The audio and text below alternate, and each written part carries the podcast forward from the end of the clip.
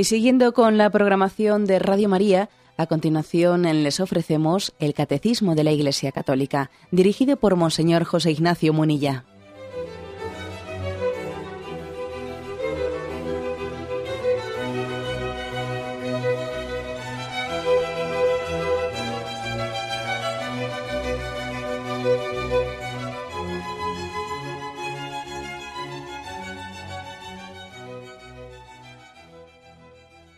Cordial saludo a todos los oyentes de Radio María. Un día más, con la gracia del Señor, proseguimos el comentario del Catecismo de nuestra Madre la Iglesia. Nos adentramos en el punto 2083. Comenzamos aquí el primer mandamiento. Capítulo primero dice, amarás al Señor tu Dios con todo tu corazón, con todas tus fuerzas, con toda tu alma y con todas tus fuerzas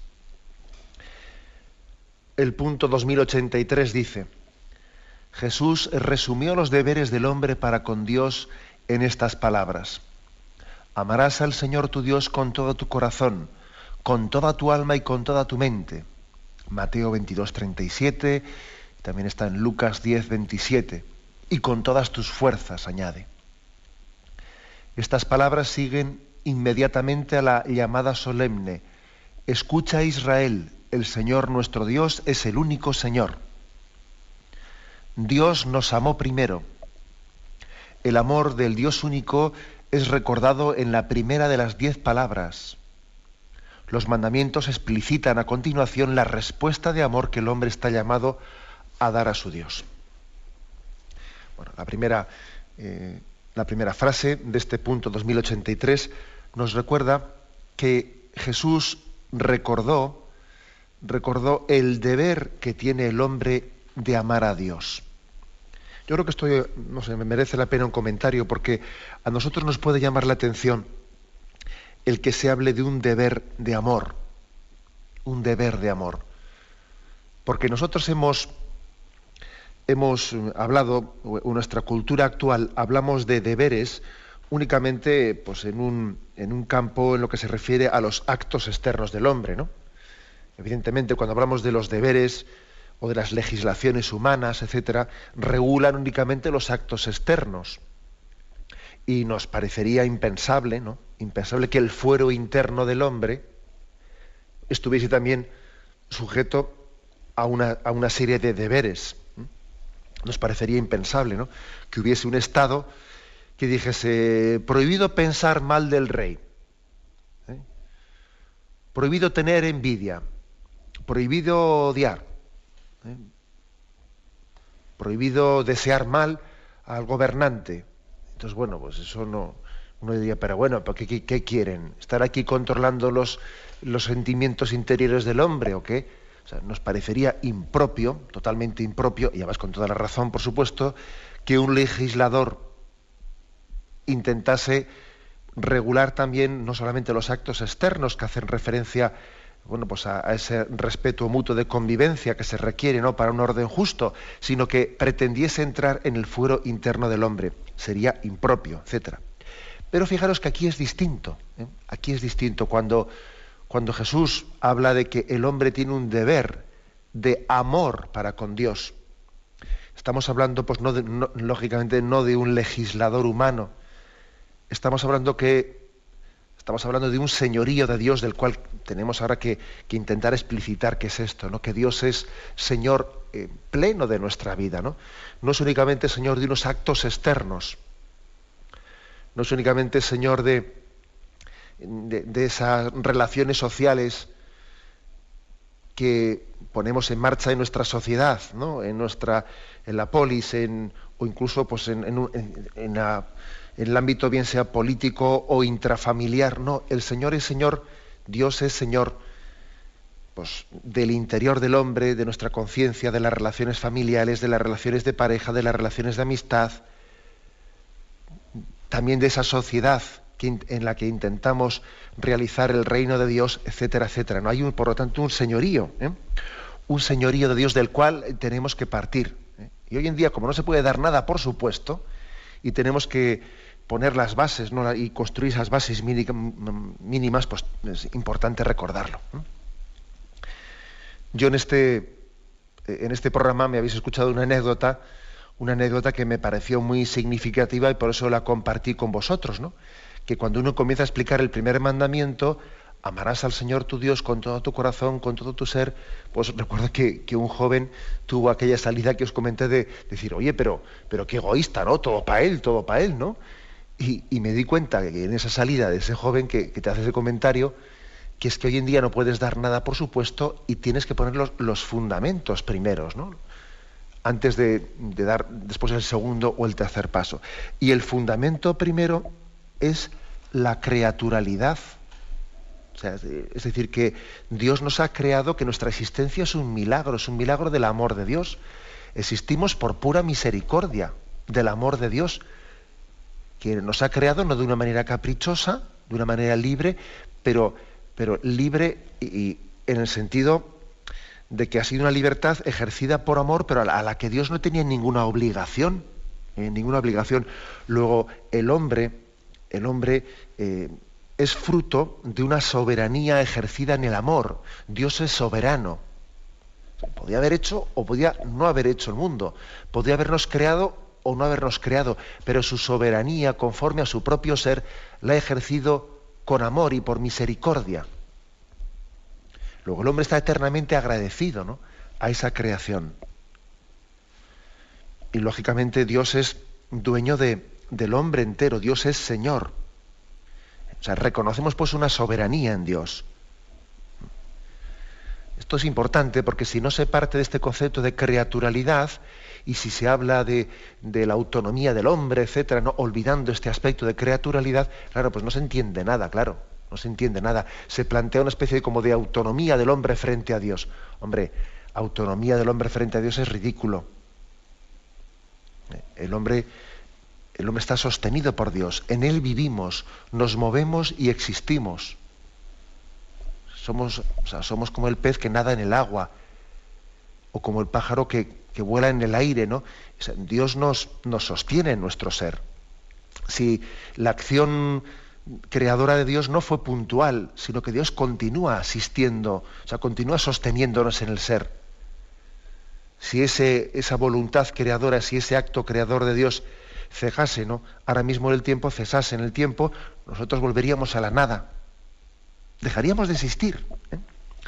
Y Dios nos está también eh, sosteniendo nuestro obrar, ¿eh? en nuestro obrar. Ahora mismo, pues lo que estamos haciendo era un servidor y vosotros lo estamos haciendo también sostenidos, sostenidos por Dios que, que también obra a través de nosotros.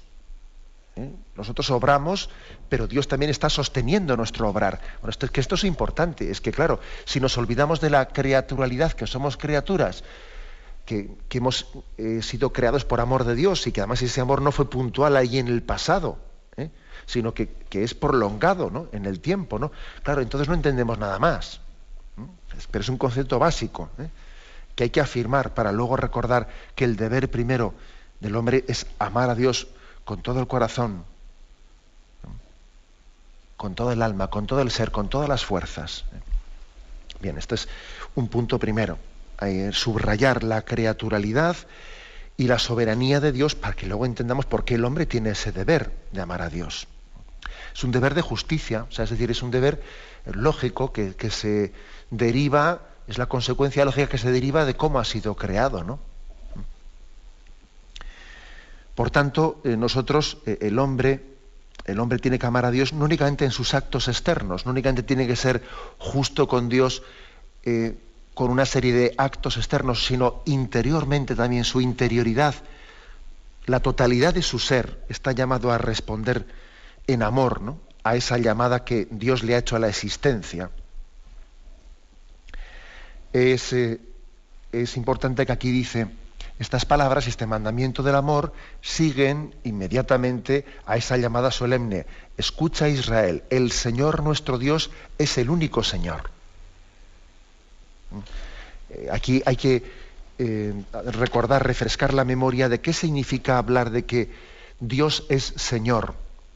O más tarde, después en el Nuevo Testamento se dice, no, Jesús es Señor. ¿eh? En la liturgia, la iglesia se dirige a Dios Padre por Jesucristo nuestro Señor. eh, el título Señor fue atribuido a Jesús desde los principios, ¿no? Según el testimonio de Pablo, Jesús es Señor, que está en Romanos 10.9. Este nombre expresa el misterio de Cristo, el Hijo de Dios, que en el Antiguo Testamento ya era llamado Adonai, Señor, y en la traducción al griego Kyrios. Mm, refresquemos la memoria de que el señorío de Yahvé, el señorío de Yahvé no se limita al pueblo que le ha escogido, sino que Yahvé es Señor de señores. Él es el Dios de dioses, ¿no? Su señorío no está ligado a un lugar concreto, como pasaba en otros pueblos que pensaban que sus dioses tenían un señorío limitado, ¿eh? tenían una capacidad limitada. Cada, cada, pueblo tenía su dios, su ídolo, y tenía un señorío que no podía ejercer, o sea, que un dios no, no era todopoderoso, para entenderlos, ¿no? Eh, nosotros, cuando decimos Jesús o Dios es Yahvé, es Señor, o Jesús es Señor, estamos hablando de que Dios es soberano y, es el único Dios y por lo tanto su soberanía es absoluta. Su soberanía no se limita a un lugar determinado, a un sitio sagrado. Fuera de ese sitio sagrado, Dios no tiene soberanía, no, Dios tiene la misma soberanía en la sacristía de la iglesia o en el sagrario de una iglesia que, bueno, pues que en una fábrica o que en un parlamento, o que en la calle, o que en un colegio, o que en una discoteca. ¿eh? La soberanía de Dios no está limitada a un lugar. La soberanía de Dios es plena. La soberanía de Dios no está limitada a un pueblo, no, pertenece a todos los pueblos, todos los pueblos, todas las culturas, todos los tiempos, todos los tiempos, ¿no? Dios es el único Dios y su soberanía, por lo tanto, es plena. Cuando por respeto mm, en el Antiguo Testamento poco a poco comenzó a no pronunciarse el nombre de Yahvé en las lecturas litúrgicas, porque consideraban que era una falta de respeto pronunciar el nombre de Yahvé, se reemplazó el nombre de Dios, de Yahvé, por Adonai, que Adonai en hebreo significa Señor. Señor. Y de ahí después cuando se tradujo la Biblia al griego, se tradujo con el nombre de Kyrios, que es el término griego que significa Señor. Así pues, el título de Kyrios, Señor, tiene estos dos sentidos, ¿no? Significa el señorío de Yahvé, que es dueño y señor de todos los tiempos, de todos los hombres, de todas las culturas, todos los lugares, y al mismo tiempo es una especie de traducción de la palabra Dios. Señor, pues, es sinónimo de Dios y también eh, subraya el señorío. Dios es Señor, eh, Dios es dueño de, toda la creación, de todos los hombres, de todas las culturas. Por eso aquí dice que Mm, la Biblia nos recuerda que el hombre está llamado, tiene la vocación de amar a Dios con todo el corazón, con toda la mente, y, eh, eso se nos recuerda después de haberse nos dicho, escucha Israel, el Señor nuestro Dios es el único Señor. Es decir, e, Él tiene el pleno señorío. Él tiene el pleno señorío, ¿no? Es subrayar, por lo tanto, la omnipotencia de Dios. Se dice al mismo tiempo, eh, se dice, Em, con todo tu corazón, con toda tu alma, con toda tu mente, con todas tus fuerzas, yo creo que se está insistiendo que tenemos que amar a Dios con el hombre íntegro, o sea, el hombre total, todo, todo el hombre entero ama a Dios, no únicamente una parte de nuestro ser, ¿no? Dice, bueno, pues que podía ocurrir eso, ¿no? Que tengamos una especie como de desdoblamiento o, o doble vida, ¿no? Una parte de mi, en una parte de mi vida yo soy muy religioso y en otra parte de mi vida, que es la parte, pues digamos, civil ¿eh? o laica, ahí no soy religioso, ¿no? Como si yo desdoblase mi vida y en una parte adoro a Dios y en otra parte no, pues es absurdo.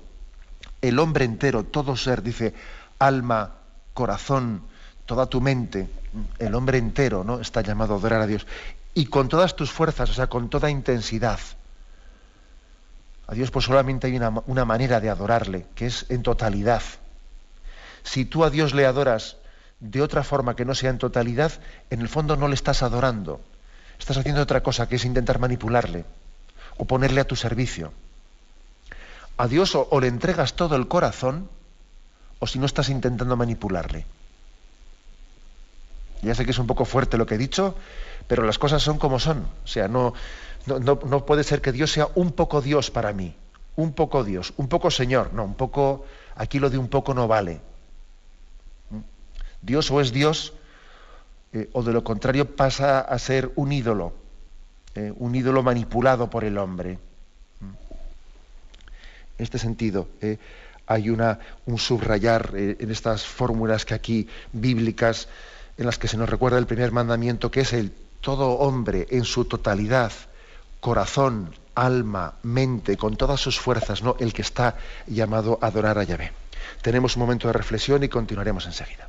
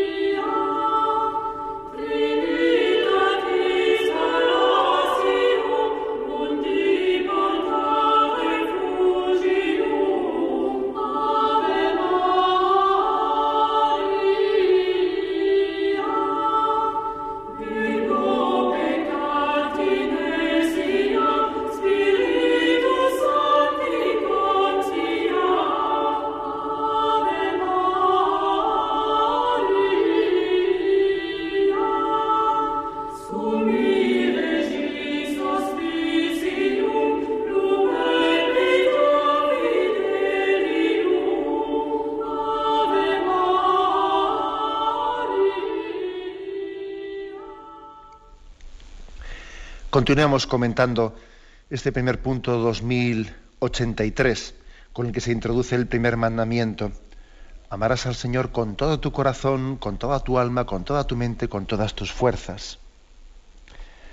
El catecismo en este primer punto 2083 hace una, una matización, una apreciación. Dios nos amó primero. El amor de Dios único es recordado en la primera de las diez palabras, de los diez mandamientos. Sabéis que aquí diez palabras se refiere a los diez mandamientos.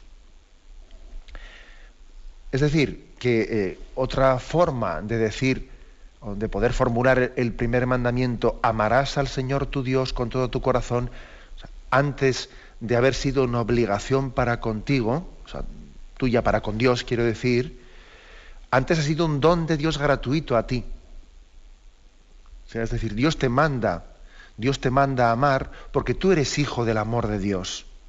Tú has sido amado gratuitamente. En el fondo, decirte, ama al Señor tu Dios con todo tu corazón, con toda tu mente, es lo mismo que decirte, déjate amar por Dios. Sé dócil a su amor. Recibe con gratitud el amor de Dios. Recíbelo, con, recíbelo emocionado recíbelo con conciencia de inmerecimiento. O sea, cae en cuenta de que estás siendo amado por Dios de una manera que supera eh, toda la expectativa del hombre, ¿no? O sea, cae en cuenta de ese amor. Lógicamente, la consecuencia de que alguien eh, se sepa amado por Dios y tenga la sensibilidad de reconocer ese amor es que devuelva el amor con amor. Por eso se le dice, ama al Señor tu Dios con todo tu corazón y con toda tu mente. Dicho, dicho de otra manera, que aunque está formulado el primer mandamiento en activa, también supone una formulación en pasiva. Nosotros hemos sido amados por Dios. Si no hubiésemos sido amados por Dios, este primer mandamiento, ama al Señor tu Dios con todo tu corazón, tendría mm, otra expectativa totalmente distinta. O sea, claro, pues sería pues una, como ocurre de hecho, ¿no? O como ocurre de hecho a muchas personas que sin haber tenido la experiencia del amor de Dios, escuchan este mandamiento y dicen, bueno, pues oye, pues vaya, vaya especie de sometimiento, ¿no? religioso de Dios a la gente, ¿no? Amada al todo, o sea, parece como si fuesen esclavos, ¿no? Como si fuesen esclavos a los que les estoy diciendo yo lo que tienen que pensar, lo que tienen que amar, lo que tienen que desear. Claro, o sea, el que, el que no es consciente del amor que Dios nos, tiene, el que no es consciente de que de que somos unos privilegiados y somos unos hijos de la gracia de Dios, pues claro, escucha este mandamiento y casi lo ve como una tiranía, como que alguien aquí impone las cosas, ¿no? solamente se puede entender el primer mandamiento si uno cae en cuenta que dice, Dios nos amó primero. A ver qué tengo yo que no haya recibido. Todo es don, todo es gracia. Por tanto, el, amor a Dios es la consecuencia lógica de quien ha sido sensible para darse cuenta de que, de, que Él ha sido amado gratuitamente, ¿no? Y de ahí se deriva un deber de amar. Es que el deber de amar es la lógica, o sea, la lógica de, ser agradecido del amor que he recibido. Y de ahí se desprende un deber de amar. Esto es importante. ¿eh? Es importante. En el fondo Dios no te pide nada que Él no te haya dado primero. Y además es que es una... Claro, el amor tiene que ser siempre mm, mutuo. ¿eh? Un amor de amistad requiere un amor en doble dirección. Un amor esponsal requiere un amor en doble dirección. Un amor paterno-filial requiere un amor en, doble dirección, del padre para con el hijo y del hijo para con el padre. De la esposa a la esposa, de la esposa, eh, etcétera, etcétera, ¿no? Entonces, en, este sentido, eh, solamente es verdad es verdad que, es un amor en doble dirección, pero ha habido un amor primero. Ha habido alguien que fundó ese amor. Y fue Dios, la iniciativa de Dios. Dios nos ha amado cuando nosotros todavía no habíamos tenido ni capacidad de responder a ese amor. Nos amó desde toda la eternidad. Antes de que existiésemos incluso, nos ha amado. ¿eh? Y por eso hemos sido creados.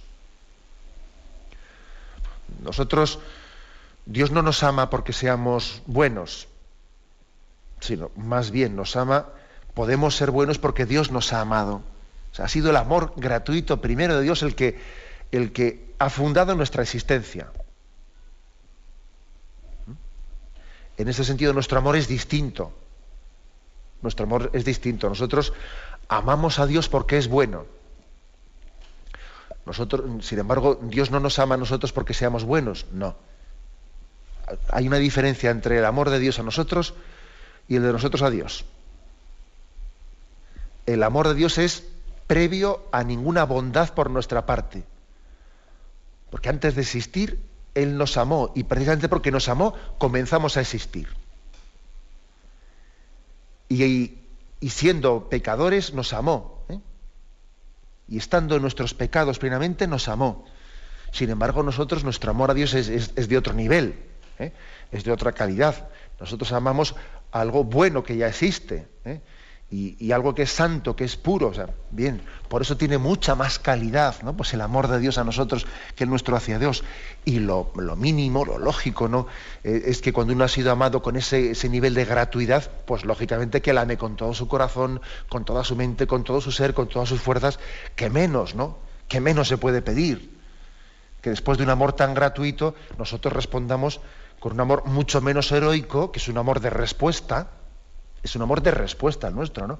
Pero lógico, pero es, lo mínimo, ¿no? Que se le puede pedir al hombre, ¿no? Es lo mínimo, como cuando al niño el padre, después de haberle, alguien le ha regalado una cosa, etcétera, y le dice al niño, ¿qué se dice? Y él dice, gracias. Hombre, es lo menos que puedes decir, ¿no? ¿Te han regalado eso? Eh, cuando el padre le dice, ¿qué se dice? Está queriendo suscitar en el niño un sentimiento, una conciencia de gratitud porque ha sido regalado. ¿no? Pues algo así es el primer mandamiento. Es un suscitar en nosotros la conciencia de que hemos sido amados con plena gratuidad. Por eso luego continúa el punto 2083 y dice, los mandamientos, el resto de los mandamientos, los otros nueve, explicitan, dice, a continuación la respuesta de amor que el hombre está llamado a dar a su Dios. Bueno, los otros nueve no, los diez, eh, también el primero, están explicitando eh, la respuesta de amor del hombre. El amor solo tiene una manera de ser respondido, eh, pues que es que es un amor un amor que se concreta en acciones, en gestos, en sentimientos. bueno, pues esta es lo lógico. Los mandamientos es una explicitación una explicitación de la llamada gratuita al amor que Dios ha hecho en nuestra vida. Y concluye el punto 2083 pues, con un texto de Éxodo 20, 2.5 en el que recoge esta formulación del primer mandamiento. Yo el Señor soy tu Dios, que te he sacado del país de Egipto, de la casa de servidumbre. No habrá para ti otros dioses delante de mí. No te harás escultura ni imagen alguna, ni de lo que hay arriba en los cielos, ni de lo que hay abajo en la tierra, ni de lo que hay en las aguas debajo de la tierra. No te postrarás ante ellas ni les darás culto. Y también añade un texto de Mateo 4:10, está escrito, al Señor tu Dios adorarás, solo a Él darás culto. Cuando el hombre adora algo que no es Dios, pierde su dignidad. Sin embargo, cuando la criatura adora al Creador, crece en dignidad. Esto es, esto es algo eh, básico, que además lo estamos viendo continuamente en la historia de la humanidad. ¿eh?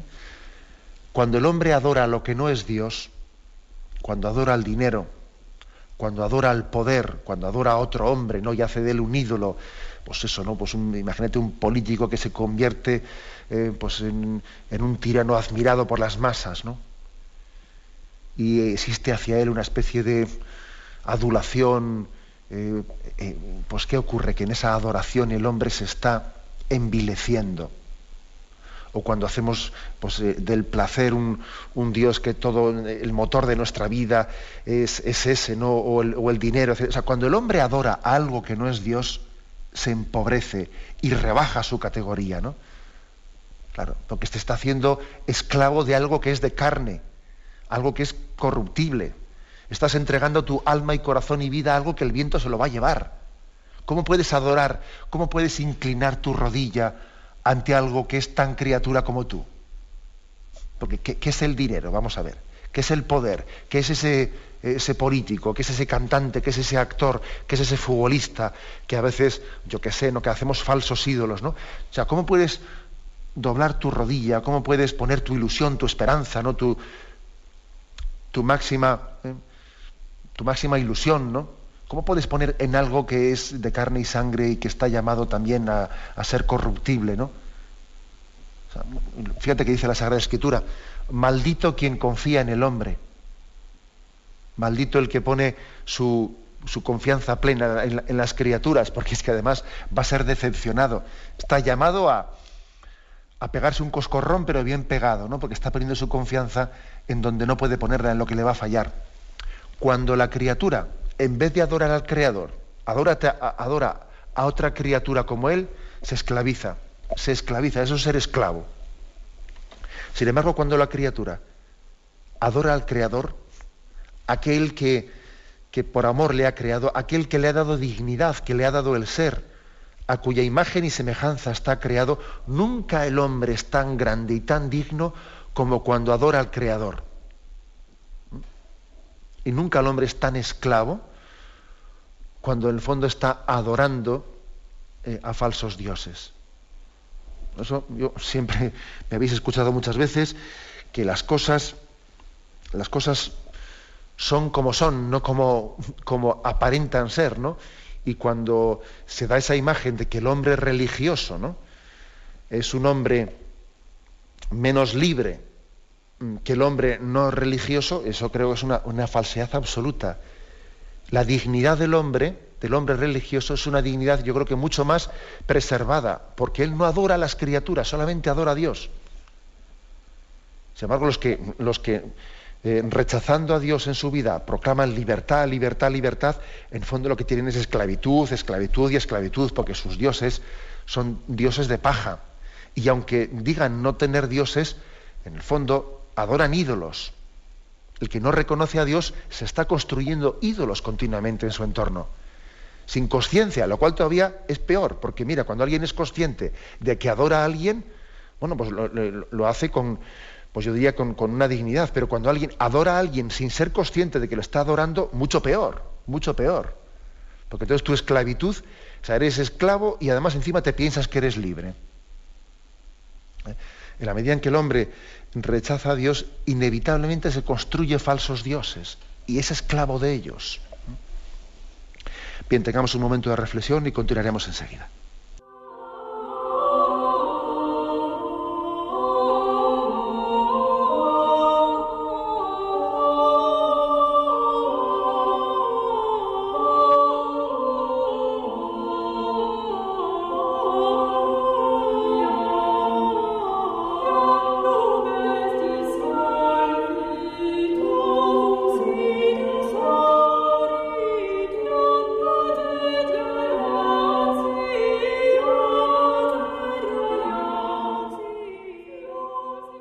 Continuamos con el punto 2084.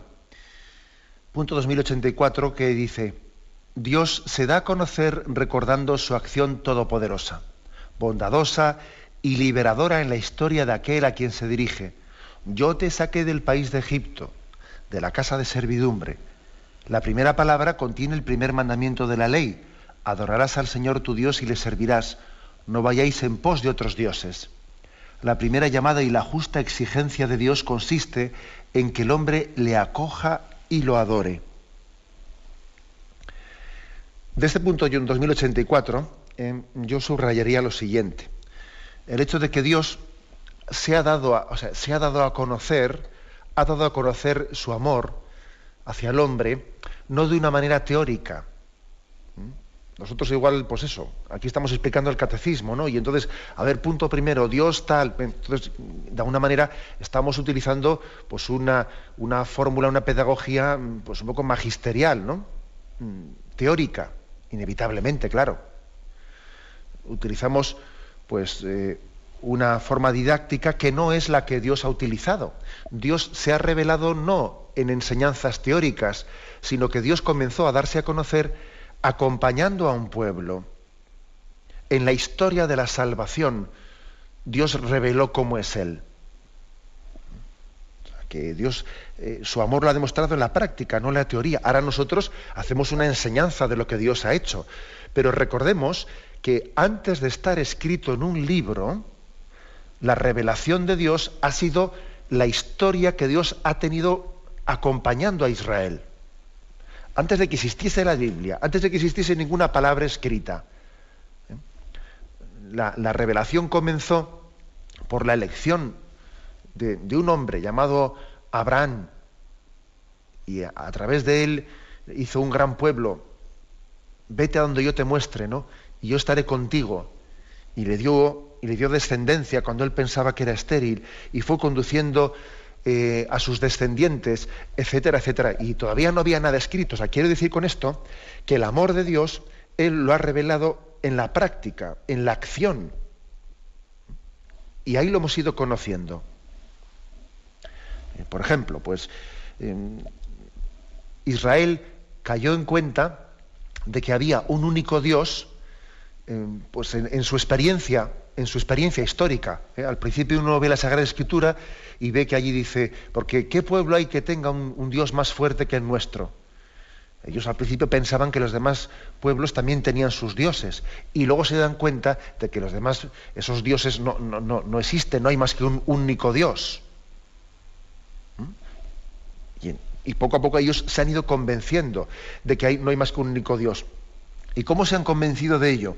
Pues al ver que Yahvé tiene una soberanía que no, está limitada a un lugar determinado o a un pueblo determinado, que es Señor de señores y es Dios de dioses y que en el fondo no hay más que un único Dios. De eso se han convencido no en una teoría, ¿eh? sino que en la propia experiencia de Israel han caído en cuenta de ello. Y eso se ha plasmado en la revelación.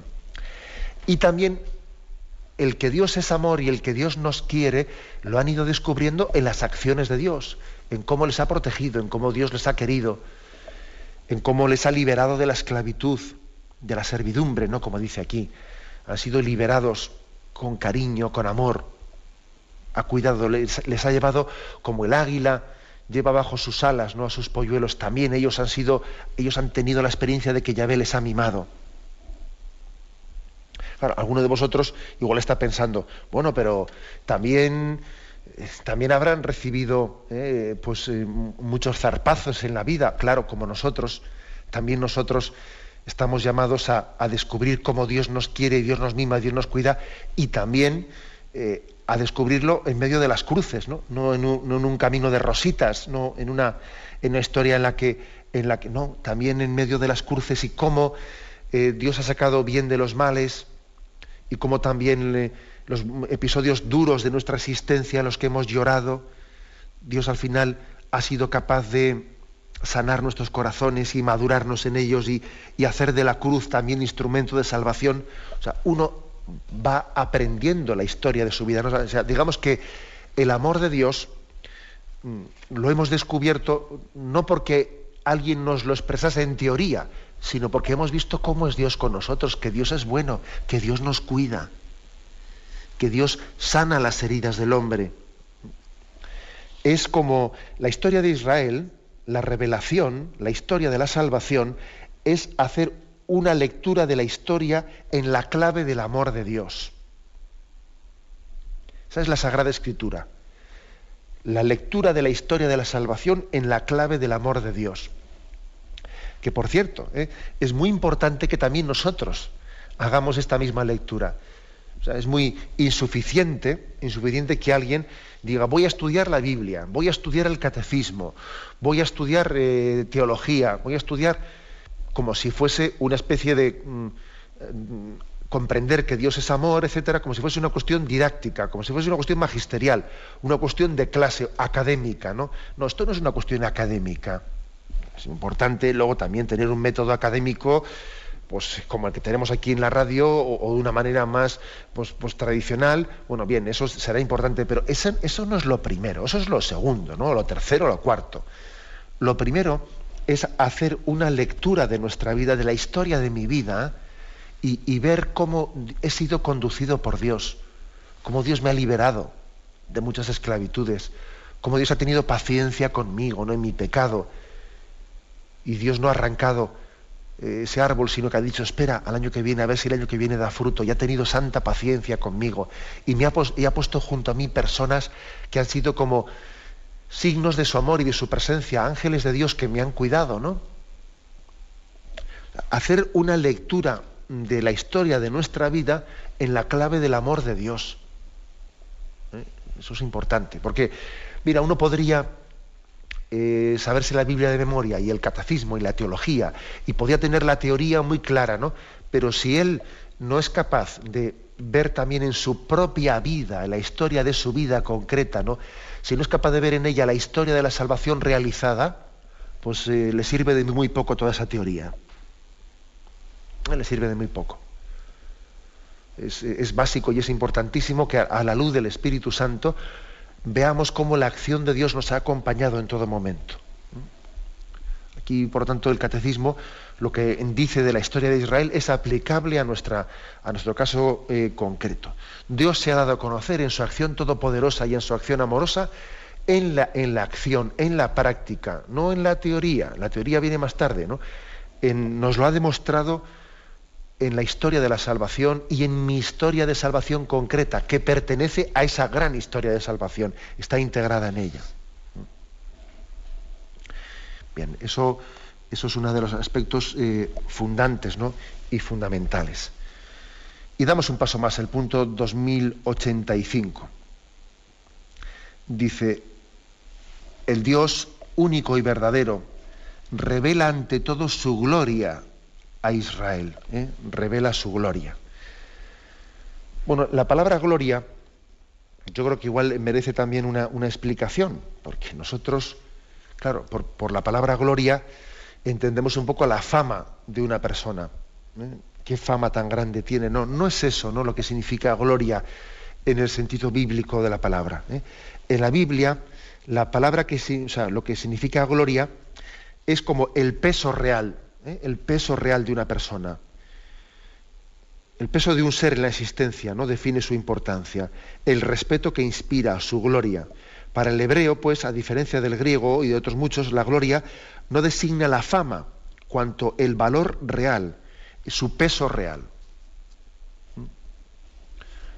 Eh, en el concepto hebraico, en el concepto bíblico, eh, tu gloria es lo mismo que tu ser, eh, tu verdad.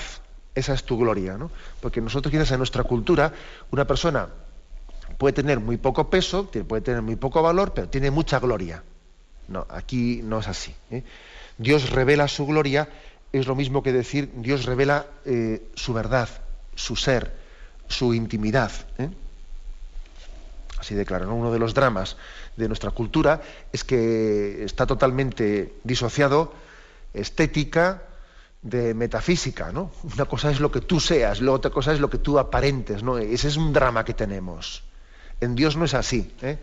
Dios estética y metafísica se funden y son una sola cosa. ¿eh? Son una cosa. Por lo tanto, aquí hay que decir que el Dios único y verdadero revela eh, toda su gloria a, Israel. ¿eh? Y viene aquí en alguno de los textos que lo vamos a, pues lo vamos a leer. Éxodo 19, versículos del 16 al 25. Al tercer día, al rayar el alba, hubo truenos y relámpagos, y una densa nube sobre el monte y un poderoso resonar de trompeta, y todo el pueblo que estaba en el campamento se echó a temblar. Entonces Moisés hizo salir al pueblo del campamento para ir al encuentro de Dios y se detuvieron al pie del monte. Todo el monte Sinaí humeaba porque Yahvé había descendido sobre él en el fuego. Subía el humo como de un horno y todo el monte retemblaba con violencia. El sonar de la trompeta se hacía cada vez más fuerte. Moisés hablaba y Dios le respondía con el trueno. Yahvé bajó al monte Sinaí, a la cumbre del monte, llamó llamó Yahvé a Moisés a la cima del monte y Moisés subió. Dijo Yahvé a Moisés, baja y conjura al pueblo que no traspase los lindes para ver a Yahvé, porque morirán muchos de ellos. Aún los sacerdotes que se acerquen a Yahvé deben santificarse para que Yahvé no irrumpa contra ellos. Moisés respondió a Yahvé, tu pueblo no podrá subir al monte Sinaí porque tú nos lo has prohibido, diciendo, señala un límite alrededor del monte y decláralo sagrado. Yahvé le dijo, anda, baja, y luego subes tú y Aarón contigo, pero los sacerdotes y el pueblo no traspasarán los lindes para subir hacia Yahvé a fin de que no irrumpan contra ellos. Bajó pues Moisés donde estaba el pueblo y les dijo, etc. Bueno, mm, ¿yo qué subrayaría de esto? Vamos a, ¿qué, por qué en este momento eh, se está cuando se habla del primer mandamiento, del amor a Dios, ¿por qué se trae aquí a colación este texto en el que habla de esa trascendencia de Dios, esa soberanía, esa mm, infinita distancia entre Dios y el hombre? El hombre no puede, no, no podría, ¿no? En absoluto aspirar a hablar con Dios cara a cara, incluso dice eh, que no se acerquen al monte Sinaí sin haberse purificado. Eh, nadie podría ver a Dios cara a cara y, permanecer vivo, ¿no? El hombre moriría si, si, viese a Dios cara a cara. ¿Por qué se está insistiendo en esto? Pues para que nos damos cuenta de quién es Dios. Dios es infinitamente ¿no? superior a la criatura. Entonces, si se subraya tanto la trascendencia y la grandeza de Dios, es para que luego apreciemos apreciemos la misericordia, el abajamiento que supone que Dios, siendo infinitamente trascendente en su ser, se haga amigo del hombre y le diga, yo te amo, yo te quiero, como a un hijo, quiéreme también tú, y que Dios se haga mendigo del amor del hombre. O sea, es para, para caer en cuenta de, de, lo impresionante, ¿no? que es que seamos amados por Dios y que Dios pida que le amemos y que le correspondamos con un amor que Dios quiere ser correspondido con el amor para caer en cuenta de lo grande que es esto y que no nos acostumbremos a cosas tan impresionantes, ¿no? Para eso precisamente se subraya, oye, ¿tú te das cuenta de lo que es Dios? ¿Te das cuenta de su trascendencia? ¿Te das cuenta de lo, que sería, ¿no? Es decir, es infinitamente superior la distancia de Dios al hombre que de un hombre a una, hormiga. ¿eh? O sea, hay mucha más cercanía, eh, hay menos distancia, ¿no? entre el ser de una hormiga y de un hombre que entre un hombre y Dios, ¿no? Y sin embargo, y sin embargo, pues Dios ha querido tener amistad con el hombre y amarle entrañablemente, ¿no? Y hacerlo a su imagen y semejanza y pedirle también que responda, ¿no? A ese amor, que tenga una correspondencia de amor. O sea, no, no caigamos en el riesgo, no caigamos en el error, en la equivocación, en la tentación de rebajar o olvidar o dejar en el olvido la trascendencia de Dios, esos atributos de la trascendencia de Dios para hacer una imagen de Dios que es un poco de colegui, ¿eh? si me permitís la expresión. ¿eh? No, porque lo grande, lo impresionante de Dios es que siendo el trascendente, siendo el infinito, siendo el omnipotente, y sin dejar de serlo, y sin dejar de serlo, ama al hombre con amor de amistad, con amor, con un amor paterno filial, etcétera, etcétera, ¿no? Y pide ser correspondido en ese amor. ¿eh? No, no, debemos de dejar en el olvido o negar o la trascendencia de Dios para luego hablar de su inmanencia, no, sino que precisamente Dios es cercano, inmanente, Dios está tan cerca de nosotros sin dejar de ser el trascendente, el infinito, el que creó de la nada cielos y tierra. ¿Eh? Este es un aspecto importante, pero como tenemos el tiempo pasado, lo dejamos para desarrollarlo eh, mañana. Ahora damos paso a la intervención de los oyentes. Podéis llamar al teléfono 917 107 700. 917 107 700.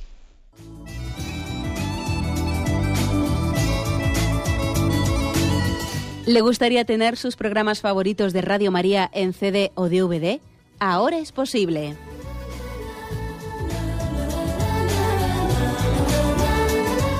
Le sugerimos que primero se informe en qué formato de audio lo puede escuchar en su equipo, DVD o CD, teniendo en cuenta que no todos los lectores de CD pueden reproducir el formato digital MP3 en el que enviamos nuestros programas.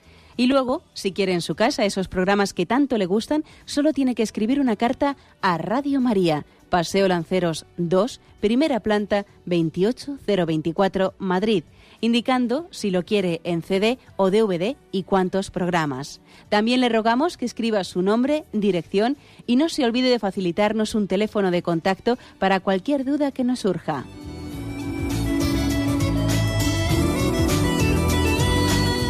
Radio María, más cerca de usted.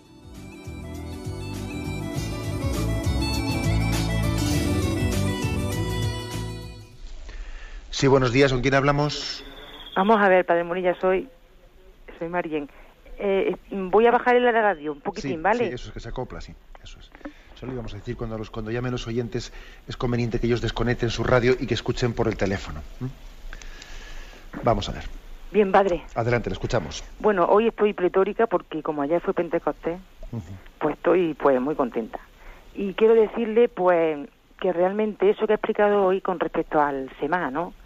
El primer mandamiento, pues que lo he visto perfectamente en mi vida, clarísimamente, porque yo he, estado descubriendo este tiempo último, pues lo que es eso, ¿no? El estar adorando mm, cosas fuera de Dios y a la vez, por medio de la Virgen, que me está enseñando ella lo que es la adoración realmente a Dios, pues he pasado de la esclavitud en montones de cosas, ¿no? Pues a la libertad de los hijos de Dios, ¿no? Y eso, pues gracias a este camino neocatecumenal que tenemos en la iglesia tan precioso, ¿no? Y no sé, mm, sobre todo, qué nerviosa estoy, por Dios. el, el bendecir al, al, Señor por, por todo lo que yo tengo hoy, que estoy viendo hoy, pues muy nítido, ¿no? Hombre, lo llevo viendo mucho tiempo, pero sobre todo hoy, ¿no? El dar gracias abiertamente a que todo lo que he explicado es que es una verdad, que se vive desde la, desde la misma vida, ¿no? Por medio de este camino yo he estado viendo cómo el Señor me está enseñando a leer en mi historia pues esos ángeles que ha dicho, ¿no? Tanta gente como, como pone a mi alrededor desde que yo era chica. Pues, y esa llamada a la santidad, ¿no? Que tenemos todo dentro de la iglesia, que es tan preciosa, ¿no? Y que la gente cuando oye santidad no sé lo que se imagina, padre, sé que, que hay que ser perfecto, y no, ¿no? Sino, pues eso, dejarse hablar y, y, llevarse del amor de Dios, ¿no? Por medio de tu familia, tu marido, tu hijo y tu comunidad tan preciosa, ¿no? Que hoy la veo bellísima. Será porque tengo otro ojo, no sé, y espero que esto me dure porque yo soy artista, ¿no? Y soy como con mucho altibajo. De pronto me meto en la oscuridad, me subo, pero bueno, gracias también a la comunión de los santos, a Santa Teresita del Niño Jesús, ¿no? Que me ha enseñado a que no tengo que tener miedo, sino que a dejarme llevar en, las cosas más simples y ver el amor de Dios de ahí, ¿no? Y bueno, pues hoy dar gracias por esta bendición ¿no? que tenemos en la Iglesia. De acuerdo, muchísimas gracias. Yo igual de lo que ha dicho el oyente, ese testimonio, subrayaría el hecho de que eh, pues bueno, sabes que en la iglesia hay muchos carismas ¿eh? y benditos a Dios que todos ellos van descubriendo pues esa belleza tan grande del cuerpo místico de la iglesia y cada carisma pues subraya un aspecto que lógicamente lo viven todos, ¿no? Pero que a veces subraya un aspecto que viene, nos viene muy bien a los demás.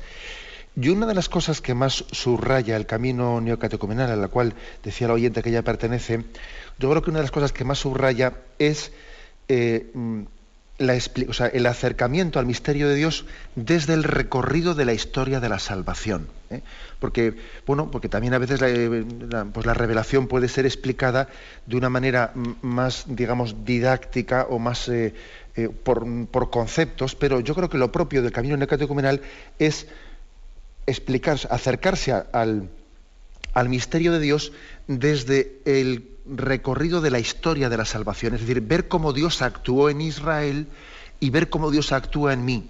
Eh, hacer una lectura de la acción de Dios en mi vida al mismo tiempo que lo voy viendo como, lo, hizo en la historia de Israel. ¿eh? Es muy importante. ¿eh? Nosotros no somos una religión del libro, del libro. No estudiamos lo que aconteció en un libro, sino que en el fondo nuestra vida tiene que ser un libro abierto o sea, lo que está expresado en la Sagrada Escritura es palabra viva en la historia de mi vida. Eso es muy importante. ¿eh? De lo contrario, podemos pecar de teóricos, ¿eh? de teóricos, y no desciendo a mi caso concreto, ¿no? a cómo Dios está actuando en mí, igual que actuó en Abraham, en Moisés, etc. Adelante, vamos a pasar a un siguiente oyente. Hola, buenos días. Sí, buenos días. Escuchamos. Mire, yo quería hacerle una pregunta. Para tener mm, cercanía con Dios, para tener una relación íntima con Él, yo necesito acercarme a Él y hacer oración. Esa oración la tengo que mantener durante, pues sí, puedo mantenerla durante todo el día, eh, durante permanentemente, aunque nada más sea con el pensamiento, debo, debo acercarme de esa manera porque si no, no me comunico. Pero tengo un problema y es que cuando yo me paro, cuando yo guardo silencio, cuando yo intento dejar que el Espíritu se acerque a mí, tengo muchísimas distracciones. Entonces desearía que me orientara un poco para poder alejar las distracciones, aunque sean absurdas muchas veces, de mi, de mi mente, de mi, de mi ser. Eso es lo que yo quería. De acuerdo. Miren, yo, yo distinguiría entre dos tipos de distracciones, ¿no? Eh, una cosa es que uno, por ejemplo, siempre se distraiga con un mismo tema, ¿no? Por ejemplo, imagínense que una persona se distrae y siempre se distrae pues pensando en el dinero, en el dinero, en la bolsa que ha subido, que ha bajado, que tal, tal, tal. Entonces, esa distracción posiblemente lo que denote es un apego, un apego del corazón. Se da cuenta que esa persona tiene su, corazón apegado a una cosa y la imaginación y la distracción siempre se le va por ahí. Y lógicamente hay que arrancar ese apego pues para poder también tener la mente liberada de ello, ¿no? Pero hay otro tipo de distracciones que son distintas, que son un poco lo que decía Santa Teresa, que la imaginación es la loca de la casa. Y ya no es por un apego, sino que es porque, bueno, porque no somos dueños y no controlamos todos nuestros pensamientos, etc. Y a esto hay que darle menos importancia. No hay que ponerse nervioso por esto. ¿eh? Sencillamente hay que entender pues, que tenemos que, que estamos llamados a amar a Dios y también como un niño, pues uno se distrae y yo creo que lo mejor es, en vez de ponerse nervioso, convertir nuestras distracciones en un acto de, oración humilde. Mira, Señor, estaba ya en Sebastopol, pues nada, me pongo en tu presencia, tú ya perdonarás porque soy un desastre, pero yo sé que me quieres. Y ya está, o sea, sin, sin, ponerse nervioso y sin pretender tener nosotros un autocontrol de, la mente. Fijaros que a veces ciertas tendencias orientales eh, pretenden tener un autocontrol de la mente, de la imaginación, que yo pienso que no es cristiano.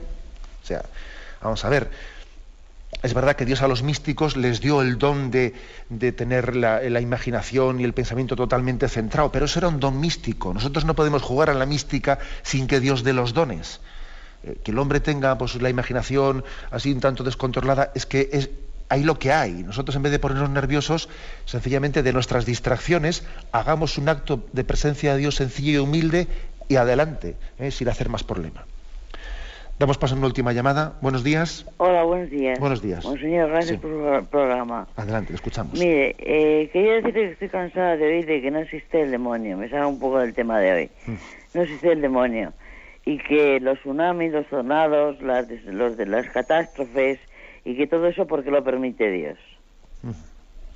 De acuerdo. Bueno, eh, plantea usted dos temas así un poco distintos, pero bueno, aunque sea brevemente, por supuesto que la existencia del demonio forma parte de la revelación católica, la existencia de los, de los santos ángeles, es un dogma de fe que está expresado en varios concilios eh, dogmáticos de la Iglesia. ¿eh? Por lo tanto, a quien negase la existencia de los ángeles, también de los ángeles caídos o de los demonios, no estaría en, la comunión con la fe católica. Eso así de claro. O sea, seamos claros porque no podemos estar jugando con, la revelación. ¿eh?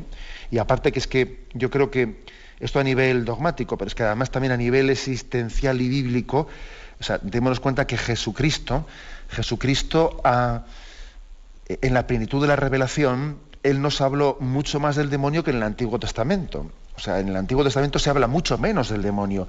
Jesucristo, sin embargo, en la plenitud de la revelación, Él mm, eh, nos, revela su existencia, nos habla claramente de cómo Él se enfrenta con Él. Eh, y además es un signo de que el reino de Dios ha llegado a nosotros. Eh, cómo Jesús rechaza a Satanás y le vence, y cómo vence las tentaciones en el desierto, etcétera, etcétera. O sea, no, no, se puede comprender adecuadamente a Jesucristo pues, pues negando su existencia. Eso dicho a las claras. Luego otra cosa distinta, distinta es el hecho de que existan males que son... Consecuencia del pecado, en última instancia, pero que son males que no son definitivos, que son los males físicos. ¿eh? Ojo, que aunque sea un tornado muy terrible, un tornado es muy terrible y en el fondo es una, un eco también en la naturaleza ¿no? del pecado del hombre que distorsiona, ¿no? lo distorsiona todo. Ojo que tenemos que tenerle mucho más miedo al pecado que al tornado. Y me perdonáis por, la, ¿eh? por el juego de palabras, y por la expresión un poco así provocativa, pero es así de claro. Tenemos que tenerle más miedo al pecado que al tornado. Y el santo temor de Dios es, que es uno de los dones del Espíritu Santo, caer en cuenta de, lo de que lo único que nos puede quitar la paz, lo único que nos debe de preocupar verdaderamente es apartarnos de Dios es el pecado. No tanto ni siquiera las desgracias físicas, ni siquiera el que mi salud me dé una sorpresa o de que un tornado se me lleve el tejado. ¿no? El mal definitivo, el mal que es el auténtico enemigo de la felicidad del hombre, es el pecado. Me despido con la bendición de Dios Todopoderoso, Padre, Hijo y Espíritu Santo. Alabado sea Jesucristo.